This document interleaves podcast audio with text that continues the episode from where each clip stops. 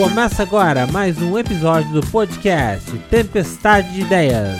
Apresentação: Marco Aurélio. Episódio de hoje: Democracia. A democracia surgiu na Grécia Antiga por volta do século V a.C. A tradução do termo grego quer dizer poder do povo.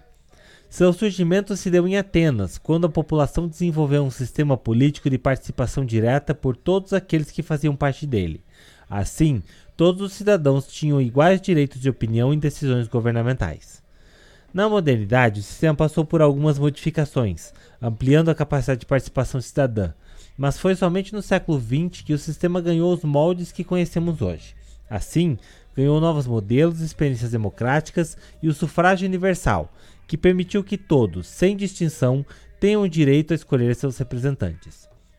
Diversas políticas mundiais utilizam esse sistema, entre eles os mais comuns são os Estados Unidos e o Brasil, que consolidam duas das mais eficientes gestões democráticas do mundo.